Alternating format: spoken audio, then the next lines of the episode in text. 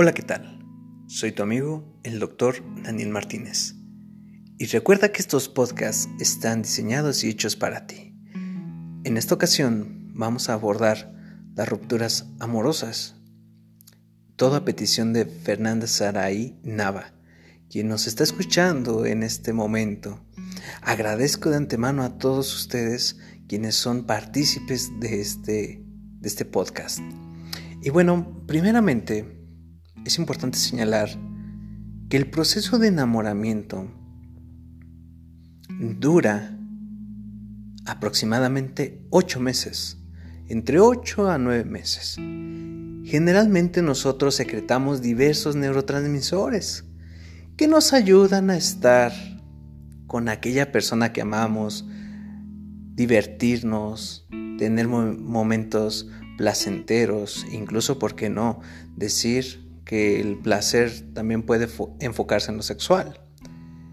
Mas sin embargo, cuando las cosas ya no marchan bien y nosotros hemos decidido terminar la relación, comienza un proceso de duelo. Nuestro cerebro empieza a procesar de diversas maneras esa ruptura depende de cada persona. No muchas veces, y lo digo por cada uno de, nuestros radioescuchas, podemos sentir lo mismo.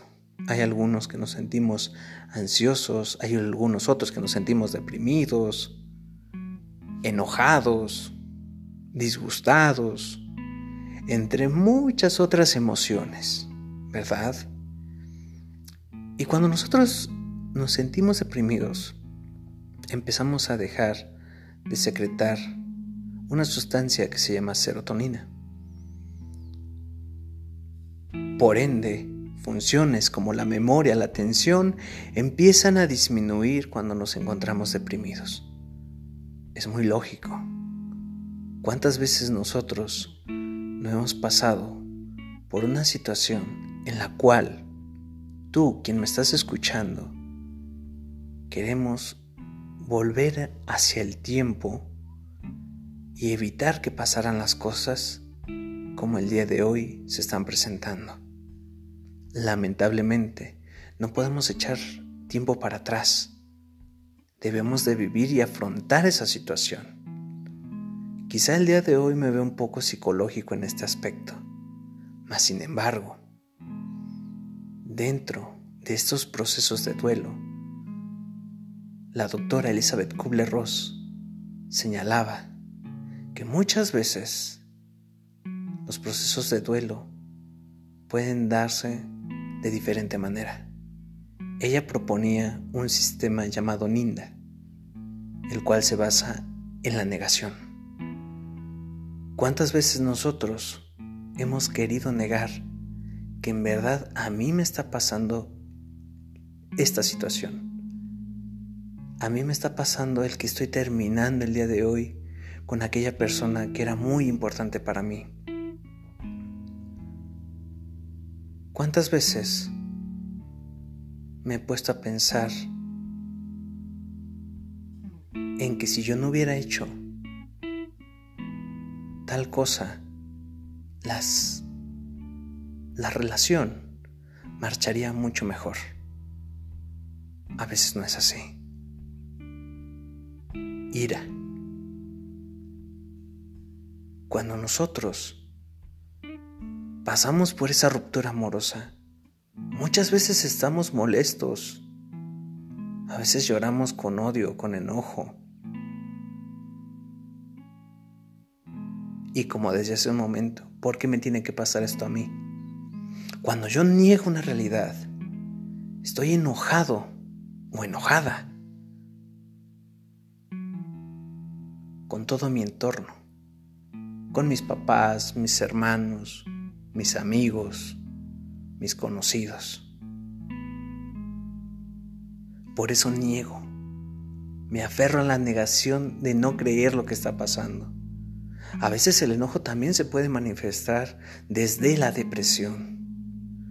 Nos culpamos y nos cargamos situaciones en las cuales muchas veces nosotros no tenemos que ver nada ahí. La ira es un, es un sentimiento, una sensación que se puede disfrazar de muchas maneras. Negociación. La negociación es una parte fundamental al momento de ir comprendiendo mi entorno, de ir comprendiendo cada situación, asimilar que posiblemente todo va a estar bien y seguir. Mas sin embargo, a veces podemos regresar a una estancia anterior, a la negación, al enojo o más adelante a la depresión. Algo que abarcaremos en un, en un breve momento. La negociación, trato de ir aceptando lo que está sucediendo y seguir. A costa de que tenga que ir a ver al psicólogo, a costa de que tenga que adaptarme a mi entorno, en mi escuela, en mi trabajo, con mi familia. Son procesos de adaptación que yo iré descubriendo a lo largo del tiempo. Depresión. La depresión es un estado en el cual muchas veces nos enfrascamos, aunque sea una vez en la vida. Todas las personas hemos tocado al menos una vez el trastorno depresivo. Y entiéndase que en las rupturas amorosas se da con mayor frecuencia en etapas adolescentes y, por qué no, en la etapa adulta nosotros le damos un valor único a esas relaciones. Es por eso que nos duele tanto dejar ir a esa persona que amamos. Es por eso que nos cuesta tanto aceptar que lo que estoy viviendo me está doliendo. Cuando muchas veces nosotros hemos llegado a decir, es que me duele el corazón por culpa de aquel amor estamos diciendo desde el sentimiento. Y es bueno sentir, es bueno aceptar que yo estoy mal, que estoy viviendo en una situación sumamente difícil, para poder apreciar después el valor que tiene la vida. Yo les decía, en la negociación a veces regresamos a una estancia de ira, de enojo, pero también podemos llegar a la depresión y quedarnos estancados en un ciclo repetitivo en donde yo no acepto la realidad conforme a lo que estoy viviendo, conforme a lo que me ha pasado. Por eso es que muchas veces el cortisol en nuestro cerebro hace su, su acción de olvidar las cosas, cosas que a lo mejor he aprendido en la escuela, Pierdo la atención de que el profe a lo mejor está dando su clase o que estoy distraído en el trabajo. Ya no hay nada que me motive a seguir adelante. Mas sin embargo, cuando empezamos a aceptar la situación con ayuda de un psicólogo, de un terapeuta, de una trabajadora social, o por qué no, hasta con un líder religioso que nos pueda ayudar a ir comprendiendo esta situación, podré llegar a la aceptación. La aceptación no es nada más el hecho de seguir mi camino, no. Es aprender a darle un valor a aquello que me dolió y seguir. No se trata de olvidar. Muchas veces nosotros creemos que olvidar es muy fácil. Dentro de las neurociencias nos damos cuenta que no, no existe un olvido programado. Pero, si nosotros aceptamos, podemos hacer un olvido programado. ¿Cuántas veces hemos visto en películas del cine mexicano, Pedro Infante, Jorge Negrete, que solucionan todo bebiendo alcohol. Eso no es más que hacer vivo el, recuerdo de aquel, de aquel amor, de aquella pareja. Lo traemos a flor de piel.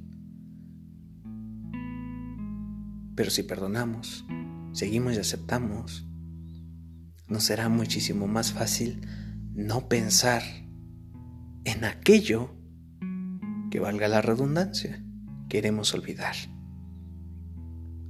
El sistema nervioso funciona con engramas y esos engramas son parte esencial de la memoria, son registros de memoria. Y así, de este modo, nosotros se, nos será más fácil el poder olvidar, el poder aceptar, mediante la aceptación.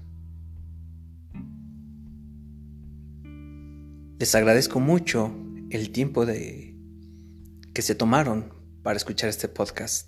Recuerden seguirme en mis redes sociales. Me pueden encontrar como Daniel Martínez, neuropsicólogo clínico. Pueden enviarme sus correos a neuro.martinez.9.2 arroba gmail.com. E igual que Fernanda, anímense a mandar sus comentarios. Yo estaré muy feliz de poderlos leer a cada uno de ustedes y sobre todo proponer estos temas que son para ustedes. Les deseo un excelente día. Los quiere mucho su amigo, el doctor Daniel Martínez.